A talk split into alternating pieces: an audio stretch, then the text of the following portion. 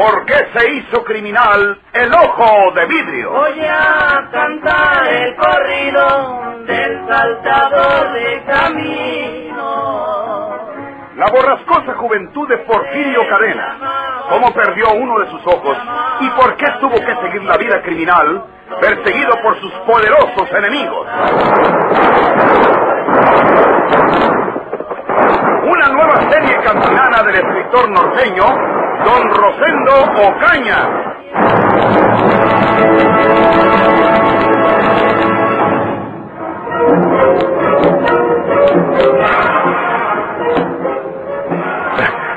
¿Es la policía? Sí, señor. Haga un esfuerzo y volteese hacia la pared y cobíjese hasta la cabeza. Aquí en la silla esta voy a poner unas ropas de nuestro hijo y les vamos a decir que es él quien está acostado aquí. eh, Mi esposo los está entreteniendo por allá. Lo andan registrando todo en busca de usted. ¿Cuántos son? Son dos. Mi pistola. De nada le servirá su pistola en el estado en que está. Compréndalo usted, señor. Y estése quieto. Haga como que está dormido. Si vienen a destaparme, No creo que lo hagan cuando vean esa ropa sobre la silla, ya que el maletín que está arriba del ropero. En efecto, esta era la recámara de nuestro hijo Emilio cuando estaba soltero. Me voy, señor, porque pueden venir ya y sospechar si me encuentran aquí. Voy a dar vuelta por el patio para que crean que vengo del granero. Voltéese para la pared y tápese bien.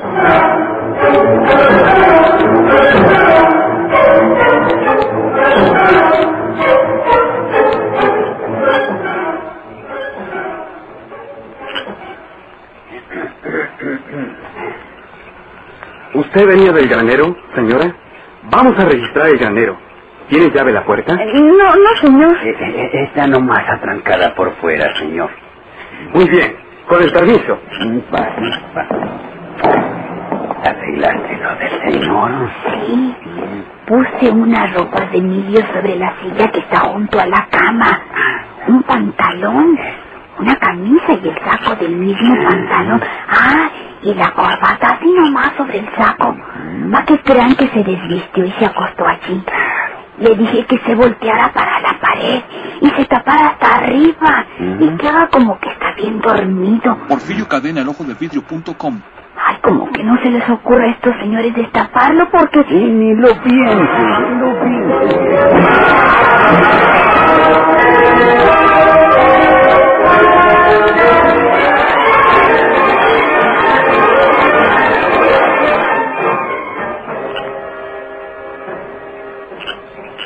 Eh, eh, en este cuarto duerme nuestro hijo Emilio, señor. ¿Mm? Él es doctor. Eh, Regresó muy tarde después de estar al lado de un enfermo. ¿Mm? Está dormido y no quisiéramos molestarlo, pero... mm, Tenemos que ver ese cuarto. mm, Por favor, señores, no hagan mucho ruido. El pobre se acostó rendido hace apenas poco más de una hora. Exactamente. Abran la puerta. Eh, sí, sí, señor, sí, señor. Aquí está. Eh, está en el primer sueño, señores.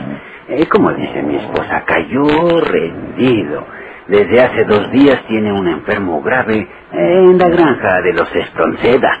Sí. Destápele la cabeza. Eh, Señor, se acostumbra a dormir él. eh, si usted lo ordena, señor, lo destapamos, sí, señor, pero lo vamos a despertar inútilmente. Sí, lo que usted ordene, lo que usted ordene. Eh... Eh, quítale la cobija de la cabeza, Mercedes. ¿Mm? Sí. Sí, quítasela. No, déjenlo. Está bien.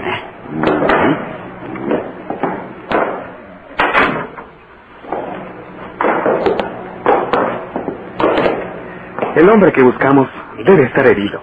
No estamos seguros si lo está de gravedad o es una herida leve.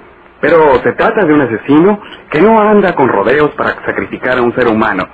No importa que se trate de un anciano o de un niño, o de una mujer. Como el hijo de ustedes es médico, pudiera darse el caso de que vinieran a buscarlo para que fuera a curar a ese asesino herido.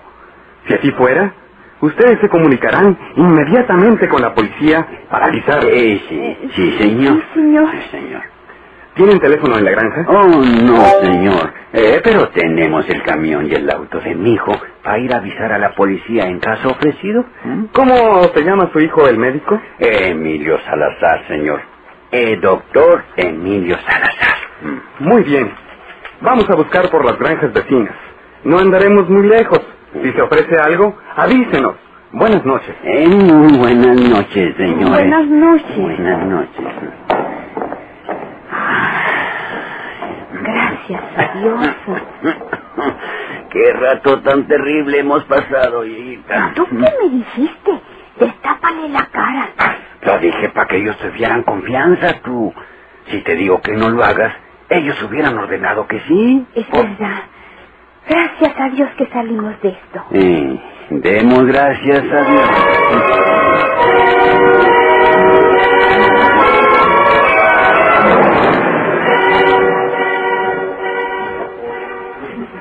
Eh, señor Salinas, yo tengo que respetar esa orden de amparo del juez de distrito. No puedo detenerlos. Pero en San Luis, o donde quiera que se encuentren, si les resultan responsabilidades en lo que andamos investigando, iremos contra ustedes. Puede usted estar seguro de que no tendrá que molestarse por nosotros, inspector. Somos inocentes de lo que pudiera atribuirnos tanto en el accidente de la señora Tobar como en el de mi primera esposa, María Inés. Y la justicia, la de San Luis y la de Querétaro, así lo corroboró, inspector. Somos únicamente víctimas de la persecución infundada de Porfirio Cadena. Eh, está bien. Pueden retirarse. Gracias, inspector. Buenas tardes.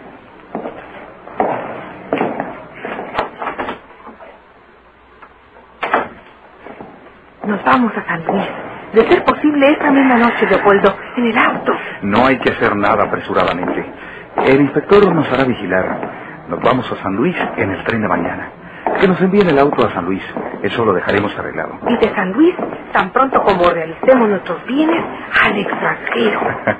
Eso sería tanto como una huida. Y el que huye es porque tiene delito. Eh, Dejaremos pasar un poco de tiempo. No puede acusársenos de nada. Porfirio Cadena, nuestro temible enemigo, estará muriéndose o ya se moriría por aquellos montes del desfiladero. ¿Qué podemos temer ahora? Nada. Estoy contenta, Polo. Esa idea tuya de solicitar el amparo fue brillante. No habrá más riñas y rencores entre nosotros, ¿eh? Nada, querida.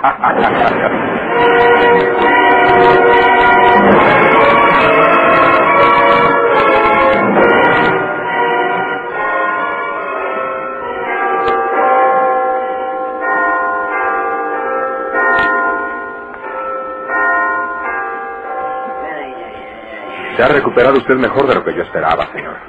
Se ve que tiene mucha suerte. Ojalá y siga brillando en su cielo esa buena estrella. Gracias, doctor. Quiero saber cuánto le debo. Aquí no traigo mucho dinero, pero lo tengo. Tengo escondido por ahí un poquito más. A mí no me debe nada, amigo. A estos viejos les debe la hospitalidad muy especial que le ofrecieron a una costa de su propia seguridad. Sí, lo comprendo, doctor. Eh, ni se acuerde de eso, señor. Eh, nosotros estamos encantados con que se haya aliviado. ¿Mm? Cuídese, señora. Usted es joven. Todavía puede hacer una nueva vida. Todos los errores tienen su reparación en esta vida. ¿Es usted católico? Esa fue la religión que me enseñaron mis padres. Pues Pedro, el sencillo pescador que había tenido el honor de compartir el pan espiritual con el Hijo de Dios, tres veces negó a su maestro, pero al comprender su error, volvió sobre sus pasos equivocados y errantes y llevó el perdón del cristianismo hasta las puertas mismas del Capitolio de la vieja Roma. Mm, Ella lee mucho de eso, señor. Sí. Le agradezco también sus consejos, señora. Así usted puede volver sobre sus pasos ser una persona distinta de lo que ha sido, si tiene valor para emprender el camino de su expiación. Adiós, amigos. Adiós, señor. Adiós. Por los periódicos que ha estado leyendo, sabe cómo están las cosas respecto de su búsqueda. Cuídese y no se exhiba demasiado. No, no. Sus manos, señor. Sus manos que ya no se tiñan de sangre. ¿Sabe usted, señora, ¿Cuál fue la primera sangre que yo vi de la que brotó del pecho de mi padre cuando la asesinaron delante de mí? Y la que salió también de mi ojo izquierdo cuando me lo echaron fuera de un pistoletazo, los mismos que mataron a mi padre. Tengo este ojo postizo, señora. Por eso me llaman el ojo de vidrio.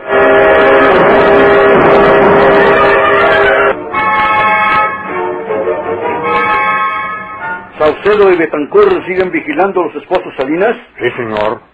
¿Qué han informado? Partieron los señores Salinas en el tren del norte la mañana de hoy. De acuerdo con sus instrucciones, tomaron pasajes para el mismo tren y telefonarán cuando hayan llegado a su destino, que quizás es San Luis, como usted dijo. Sí, sí, sí. Espero que esa parejita cometa una imprudencia que nos coloque en condiciones de proceder en su contra. Si Saucedo y Betancourt llegan a telefonear y no estoy yo, díganles que nada de ponerse en contacto con la policía de San Luis hasta que yo lo disponga. Sí, señor inspector. Me preocupa la desaparición de Porfirio Cadena. ¿Cómo ha podido desvanecerse ese maldito ojo de vidrio, estando gravemente herido? Han transcurrido diez, diez días desde la noche en que fue balaseado, según los esposos Salinas, y nada más las huellas de sangre encontramos al pie del desfiladero de la carretera. ¿Qué se hizo ese bandido? ¿No han reportado ninguna novedad los agentes que vigilan la casa de Rito García? Ninguna hasta ahora, inspector. ¿Siguen en su vigilancia? Sí, señor. Precisamente le iba a preguntar si quiere que sigan allí o si dejamos por la paz esa vigilancia. Parece que no darán ningunos resultados prácticos. Pero, pues, quién sabe, Ernesto. Hay que esperar un poco. Unos tres o cuatro días más. Rito García tiene alguna relación con Porfirio Cadena. Por eso lo encontramos en su casa aquella ocasión. Yo creo que es cuestión de dinero. El viejo Galván tendría que entregarle a Porfirio alguna cantidad y lo hizo, pues, por medio de su hombre de confianza, que era Rito. Pero algunos acontecimientos inesperados interrumpieron esa operación. Porfirio tuvo que ocultarse, pero luego fue en busca de Rito García para que le entregara ese dinero. Es una hipótesis mía, pero la creo posible. Y si es así, y si Porfirio Cadena se ha recuperado de sus heridas en estos diez días, cuando menos lo pensemos, se presentará en la casa de Rito, preferentemente en la noche, y entonces tendrán novedad nuestros agentes que vigilan esa casa. Diles que sigan vigilando la casa de Rito García hasta que yo disponga lo contrario. Muy bien, inspector. ¿Los otros muchachos que vigilan la privada de Santa María no han informado nada de nuevo? Nada, inspector. Las señoritas Osuna y Manzano han reanudado sus actividades normalmente sin que nada irregular acontezca. Que sigan allí. Sí, sí, que sigan. También por ahí puede aparecer sorpresivamente ese escurridizo ojo de vidrio. Él pensará que lo hemos olvidado y caerá en nuestro poder. Y esta vez no se nos escapará por nada del mundo.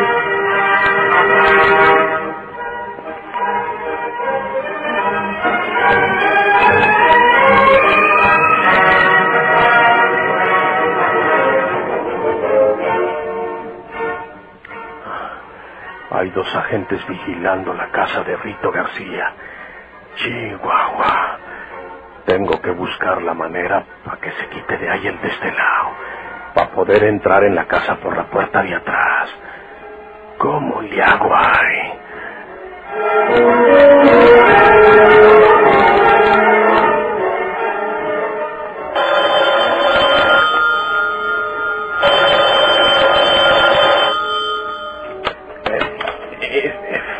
Farmacia Avenida, diga usted. Señor, hablan de la delegación de policía, del rumbo. Haga el favor de decirle a la gente que está vigilando en esa esquina que se acerque al aparato, porque tenemos órdenes que comunicarle de la jefatura. Eh, eh, sí, señor, la, la- la farmacia ya está cerrada, pero por tratarse de la policía, pues eh, voy a llamar a ese agente. Gracias. Es uno que trae un traje gris o por ahí. Eh, está parado junto al poste de la esquina de ustedes. Muy bien, eh, espere, déjeme ver si lo encuentro. Un momentito.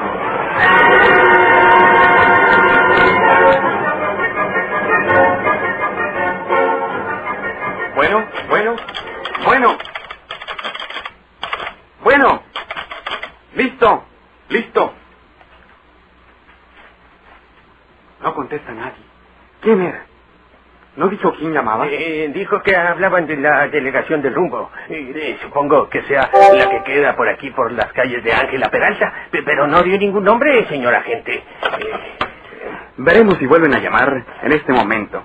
Tal vez eh, cortó la central. Eh, sí, Había cierta deficiencia en la dicción de la persona que hablaba, señor agente. Más que un policía, se me figuraba un provinciano porque decía, por ejemplo, policía en lugar de policía y vigilancia en vez de vigilancia. Eso pude advertir. Ah, ¿Eh? la dicción de un ranchero. Eh, sí, sí, sí. Porfirio Cadena así habla. ¿Cómo? Pero ¿para qué iba a telefonear aquí Porfirio Cadena? Pues claro. eh, Ah, ¿Eh?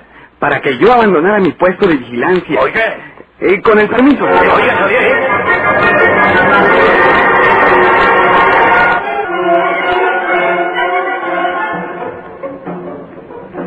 Nosotros, con nuestras impertinentes visitas nocturnas, señorita Manzano. No se apene usted por ello, inspector. Yo sé lo que hace usted por nuestra seguridad. Ah, ¿Cuál es la ventana alta, la que da a la azotehuela por la que se ha deslizado Porfirio Cadena, señorita Manzano? Está por aquí. Ajá. Venga. Sí, sí.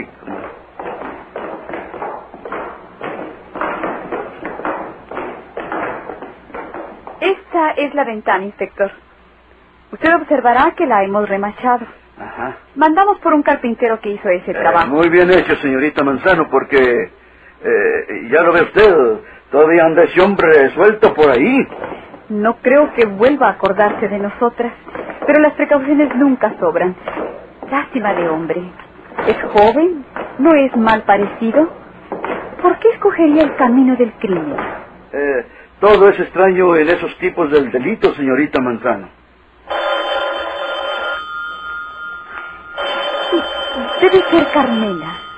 Con seguridad les ha visto llegar a ustedes y quiere preguntarme algo. Con permiso. Eh, sí, señorita. Bueno.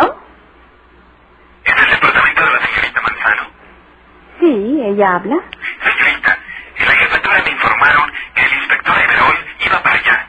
¿No quiere informarme de si se encuentra por ahí? Aquí está, un momentito. Es una llamada para usted, inspector. Ah, sí, sí, gracias.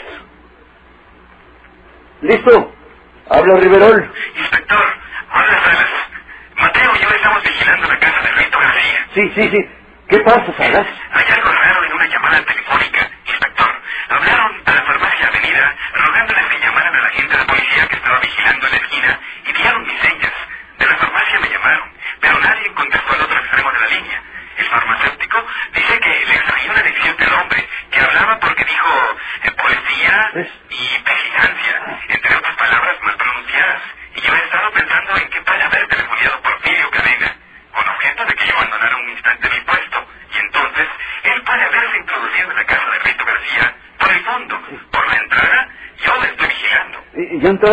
entraron en la casa de Rito para cerciorarse si pasa algo? Preferimos antes comunicarnos con usted. En la jefatura nos dijeron que usted había salido para la privada de Santa María y me dieron el número del departamento de la señorita Manzano. Mucho cuidado, Salas. Porfirio Cadena puede estar ya dentro de la casa de Rito García. No pierdan de vista sus contornos. Yo voy para allá con una patrulla.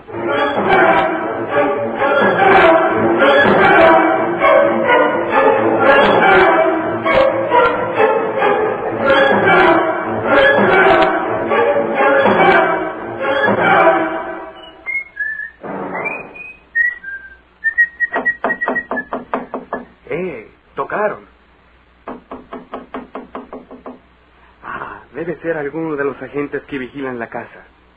Ahí voy. Momento. Eh, Silencio. Ni una palabra. Por fin.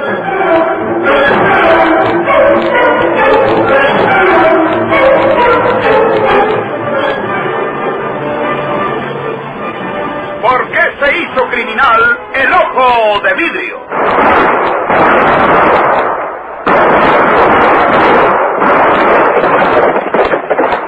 Muchas gracias por su atención. Sigan escuchando los vibrantes capítulos de esta nueva serie rural. ¿Por qué se hizo criminal el ojo de vidrio? De arriero para asaltar los poblados burlándose del gobierno, matando a muchos soldados, nomás blanqueaban los cerros, escudos sin calzonados.